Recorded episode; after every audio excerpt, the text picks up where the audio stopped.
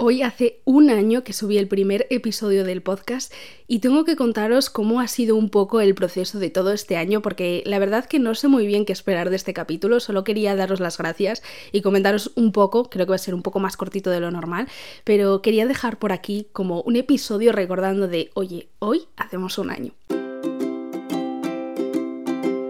Bienvenidos a mi tesoro literario, mi nombre es Nerea Pantiga y se me hace un poco raro no tener ningún libro mm, del que hablar hoy en específico, porque es que venimos a hablar como de todos los libros que hemos reseñado durante este año. Ha sido un año muy intenso, sinceramente. O sea, cuando yo vi en la agenda que ponía el podcast cumple un año, flipé en colores. Es más, lo comenté con mi familia y dijo, pero ya ha pasado un año, a mí también se me ha pasado volando.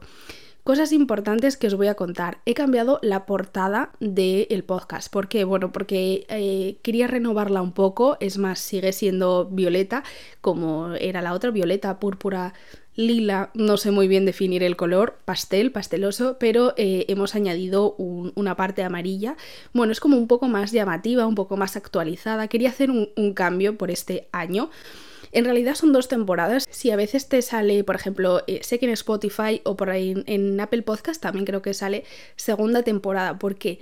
Porque en agosto hicimos un parón de todo el mes de agosto. En agosto estamos todos en la playa, en la montaña, en la piscina no estamos a los podcasts y eh, hizo un parón. Entonces cuando volví pues era una segunda temporada, pero realmente hoy hace un año de ese bienvenidos a mi tesoro literario que dije por primera vez y la verdad que es muy extraño. Yo creo que a mí nunca nadie me ha preguntado por qué he empezado un podcast, pero yo lo voy a contar.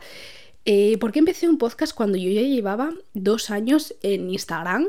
Y bueno, haciendo reseñas, también colaboré en un programa de radio, no sé, como que había hecho bastantes cosas antes de llegar al podcast. Incluso eh, yo antes de llegar al podcast siempre decía, nunca voy a ir a YouTube. A mí YouTube es una plataforma plataforma que no me convence mucho, tiene, eh, bueno, llegas a mucha gente, no lo puedes controlar y aquí estoy, este podcast también se está subiendo a YouTube porque, bueno, la vida cambia, eh, sigo opinando lo mismo, YouTube no es una plataforma que, por ejemplo, a mí me convenza mucho porque me expongo muchísimo, me expongo mi cara, y, por ejemplo, el formato podcast, pues a mí me gusta más. O sea, yo empecé el, podcast porque quería, o sea, quería sentirme diferente. Quiero matizar. Cuando tú empiezas en redes sociales, eh, empiezas, bueno, con la ilusión, con, con las ganas de compartir. Yo por lo menos empecé así, ¿no? Con las ganas de compartir las lecturas. Yo no tenía amigas que, por ejemplo, leyeran los mismos libros que leía yo. Mi madre lee, pero tampoco lee pues, juvenil o romance contemporáneo. Entonces yo lo hice un poco en busca de... Eh, pues compartir, ¿no? Además eh, empezó a los días la pandemia, yo tuve mucho tiempo, pero bueno, como digo antes con lo de YouTube, pues la vida va cambiando, va evolucionando, yo dejé mi trabajo de maestra, eh, empecé a escribir, porque gracias a Instagram yo conocí el mundo de los escritores, que me pareció idílico, y esto lo he contado más de una vez, que, a mí me abrió el, el mundo Instagram. Y empiezas a ver eh, que lo que era un hobby se puede convertir en un trabajo, empiezan a llegar los primeros contratos de publicidad, eh, bueno, la, gente que reseñamos libros no, somos gente que ganemos dinero como por ejemplo otro tipo de influencer, aunque influyamos en la publicidad de por ejemplo las editoriales o de autores autopublicados, pero no es el mismo negocio. Pero sí que es verdad que a mí me apetecía llegar de una forma diferente a mi público porque por aquel entonces yo creo que de cuando la pandemia surgieron muchas cuentas, hacíamos todos como un contenido bastante similar y hace un año los podcasts empezaban a pegar fuerte, pero no eran tan fuertes como a día de hoy. Que por ejemplo a día de hoy con Podimo, que tenemos un link de afiliados porque es uno de los eh, bueno, patrocinadores de este podcast, podríamos decir, eh, me ayuda a sustentar un poco el crear contenido pues con ellos, con Podimo, puedes hacerte con 60 días gratis. Tienes abajo el link siempre. Yo no sé cuánto va a durar eh, nuestro contrato, pero por ahora está vigente. Tienes 60 días gratis y en Podimo también puedes encontrar este podcast y muchos más. Pero eh, lo que os estaba diciendo, mm, por aquel entonces los podcasts no eran tan llamativos y si lo sabía era más de entrevistas, porque yo escuchaba compañeras que hacían entrevistas, también escuchaba eh, a la academia de Laura Tárraga que daba consejos de escritura, pero de reseñas de libros como que no había ninguno. Y a mí me apetecía pues hacer una, algo diferente, ¿no? Eh, yo siempre me han dicho, o sea, de toda la vida de Dios, me han podido meter, no sé, con, con, mi altura, con la forma que llevaba el pelo, con la ropa, que no, o sea, en la vida, pero con la voz, toda la vida. No a malas, pero siempre me han dicho, tienes voz de grillo. siempre ha habido un comentario de tu voz molesta. Entonces, yo cuando empecé el podcast, todo el mundo me miraba en plan, eh, ¿tú? ¿Un podcast? Y ojo, cuidado, en este año me han llegado muchos comentarios, y no es por tirarme flores, me han llegado muchos comentarios diciéndome que les gusta escucharme, o sea, que no les molesta mi voz, que les gusta escucharme, que, que por ejemplo, acompaño a gente limpiando, acompaño a gente al trabajo. O sea, es como muy guay poder, poder llegar a, la cabeza directamente desde los auriculares de la gente. O sea, creo que es una puerta que yo antes no tenía en Instagram, porque en Instagram era una foto y, la gente le daba me gusta por si estaba bien iluminada, si, si era bonita, X, y el podcast me permitió pues llegar y generar una confianza con vosotros muy diferente a la que tenía antes. Sinceramente creo que es una decisión muy acertada la que di en ese momento. Es verdad que, por ejemplo, en YouTube llevo como dos meses subiendo vídeos porque sí que, he visto que la gente requería pues verme en vídeo porque había gente que le gustaba más verme en vídeo mientras yo hablaba. Y también ha surgido, pues como digo, en Podimo, o en otras plataformas han surgido podcasts que tienen vídeo. Entonces, claro, la gente se ha acostumbrado un poco también a escuchar el podcast o en otras ocasiones verlo con vídeo. Entonces, las necesidades de, toda, de todo este año pues han ido adaptándome a lo que a día de hoy es mi tesoro literario. Por eso digo siempre que lo que un día opino, pues al día siguiente por las circunstancias se puede ver totalmente cambiado. ¿Cómo ha sido este año? Este año ha sido a nivel personal un año muy difícil, por no decir uno de los peores de mi vida. Eh, no he fallado, creo, más allá de una o dos semanas, igual, no, no, tengo mucha constancia, pero yo creo que no he fallado nunca eh, en los dos episodios que hacemos de forma semanal. Sí que he intentado en alguna ocasión hacer más episodios, por ejemplo, en el tramo de primavera-verano del año pasado intenté hacer todos los viernes recomendaciones de series y de pelis, o reaccionábamos, os gustaban mucho esos episodios, pero era una carga de trabajo que mm, como que no podía mantener. ¿Por qué? Porque por aquel entonces yo no estaba subiendo los vídeos a YouTube, pero sí que los subía a Instagram y eh, yo estaba pasando un proceso bastante complicado. Eh, verme en cámara no me gustaba mucho, o sea, era, todo un poco una bola. Entonces eh, ha habido como muchos cambios en ese sentido, ¿no? De los extras que he intentado, pues he ido cambiando, he, he ido variando de opinión. También intenté, por ejemplo, traeros noticias literarias todos los días, pero claro, yo no puedo constantemente poner todo el set de grabación cada día por la mañana, porque no, porque hay días que, por ejemplo, yo trabajo desde casa y mi trabajo requiere de ciertas horas de concentración y no siempre son las mismas. Entonces, como que era muy complicado, ¿no? Entonces, en esos extras sí que he fallado, pero en la programación normal de miércoles y domingo mm, estoy como muy orgullosa de decir, he hecho casi más de 100 programas en un año, que se dice pronto, pero conllevan un trabajo detrás que de verdad no está remunerado, o sea, yo a día de hoy no gano ni un duro, lo hago por amor al arte y lo hago desde todo el cariño del mundo.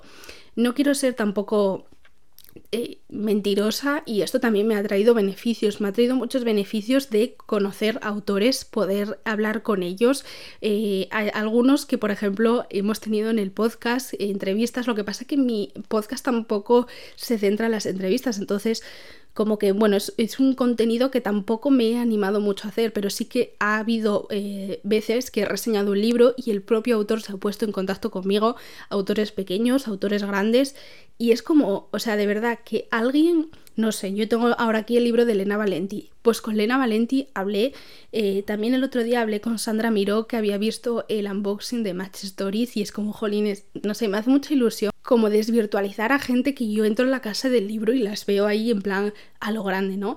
Eh, eso es uno de los mayores beneficios que yo me llevo, más allá de lo que siempre os digo de los comentarios que me dejáis de, por ejemplo, oye, hoy he escuchado este podcast y me has alegrado el día porque, bueno, pues buscaba una lectura, no la encontraba y me has dado como la clave.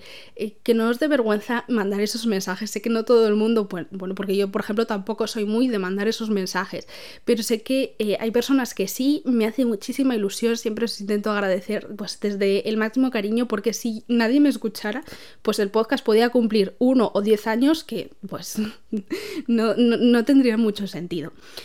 Eh, más allá de poder hablar con autores, también he tenido la oportunidad de colaborar con grandes marcas, eh, por ejemplo Podimo, cuando a mí me llegó la oportunidad de colaborar con ellos, era la, única oportunidad que he tenido de recibir algo económico para todo el trabajo que conlleva todo esto. Y, y, de verdad que, bueno, yo siempre lo digo, ¿no? Por ejemplo, cuando os hacéis con 60 días gratis en Podimo con mi link de afiliados, yo gano un porcentaje, Podimo gana un porcentaje y vosotros si nos gusta Mm, no tenéis que gastar nada. O sea, eh, me han llegado también muchos más contratos. Me han, llegado hasta un contrato de una frutería que no tiene nada que ver con, los libros y con esto quiero decir que me, han llegado contratos que no tienen nada que ver, que yo podría haber ganado dinero solo por nombrarlos y no lo he hecho porque mm, siento que defraudaría a la gente que me escucha. O sea, si yo estoy hablando de libros, imagínate que en, en un episodio te hablo de, puedes comprar la fruta en lugar de en tu frutería de confianza, en esta frutería. O sea, mm, me refiero, si habláramos de librerías, si habláramos de, de, eventos guays que tienen que ver con los libros, pues me lo pensaría, pero que... Mm, siento y espero que de verdad lo escuches de esta forma que he filtrado muchísimo para no defraudar, para no perder tampoco el foco de lo que hago porque pues esto lo hago por todo, por todo el amor del mundo porque sí que es una pieza muy clave de mi trabajo, pero es un trabajo no remunerado, como Media España, como medios jóvenes que van a empresas y mm, trabajan constantemente su jornada y no ven ni un duro es como la moda que, hay ahora para los jóvenes, poder encontrar trabajo, bueno, pues un poco igual. Pero bueno, más allá de eso, pues también he, colaborado con editoriales que mandan sus libros para hacer las reseñas. Es más, si a día de hoy tenemos tantísimo contenido de novedad, siempre te lo digo cuando hago una reseña es porque esa editorial me ha mandado un ejemplar.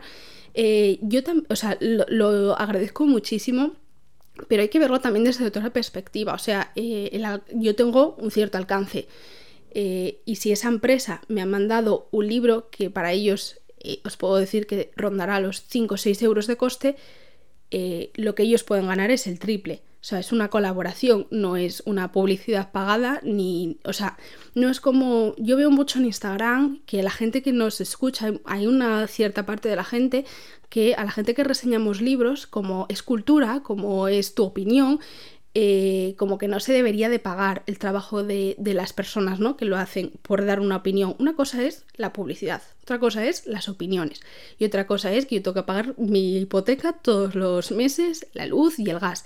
Con esto quiero decir, cuando yo traigo una reseña, sí, la editorial, por ejemplo, me puede mandar un ejemplar que como os digo le costará 5 o 6 euros dependiendo del envío, ¿no? Cuando es una caja o cosas así es muy diferente, pero sabéis que cajas yo igual he recibido una o dos a lo largo de este año y llevo tres en Instagram, pero los beneficios de ellos son el triple. Y hay otro tipo de, influencer que ganan por hacer publicidad, no por hacer una colaboración.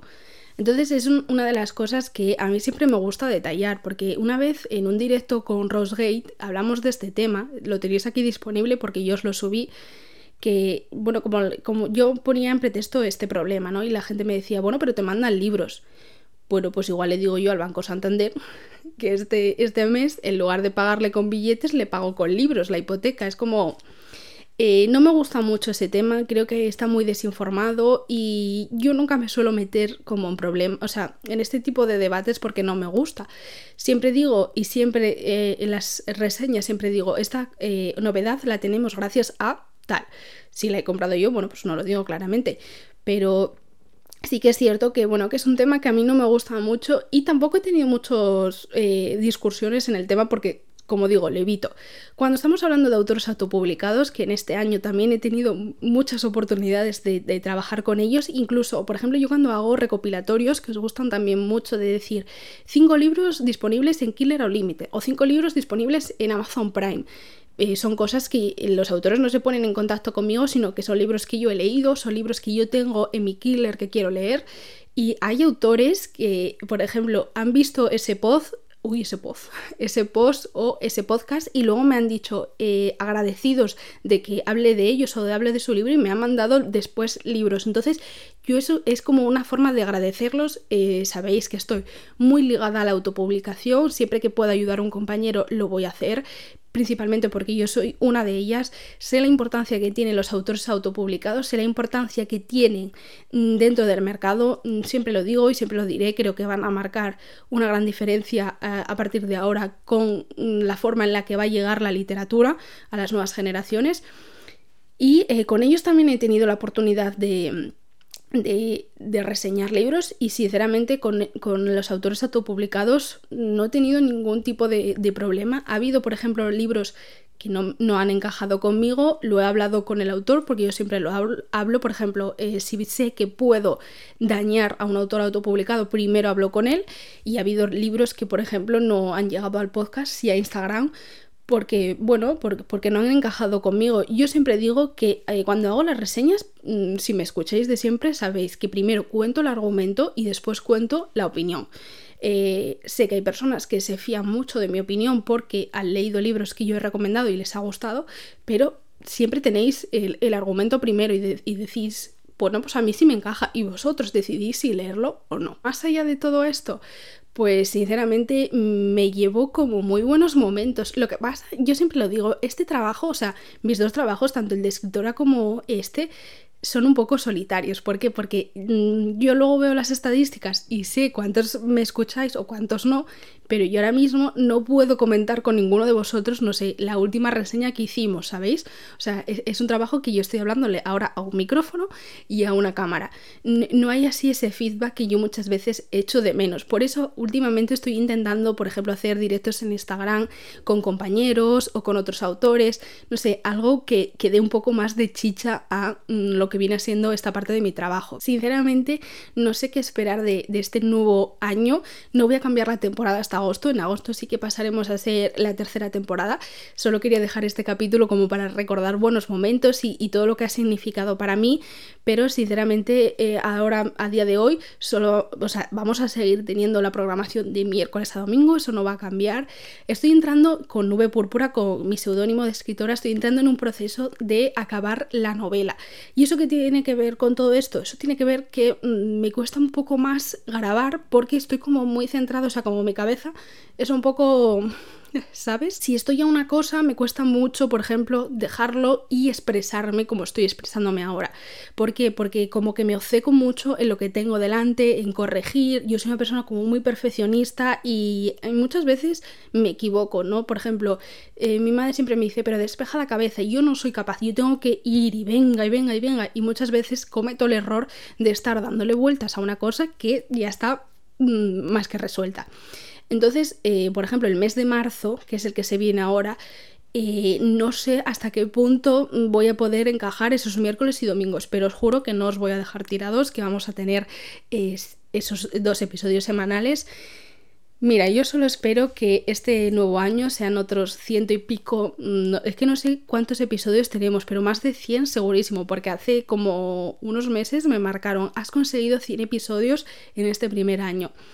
Solo espero que sean otros 100 más, que lleguéis muchísimas más personas. Me alegra muchísimo ir creciendo poco a poco porque mi crecimiento ha sido muy poquito a poco, pero sobre todo que las personas que me, que me lleváis acompañando un año pues sigáis aquí. Si os gusta contenidos nuevos o tenéis ideas, siempre me lo podéis comentar. En YouTube es muy sencillo porque me podéis dejar un comentario y si no en Instagram pues siempre estoy como arroba mi tesoro literario.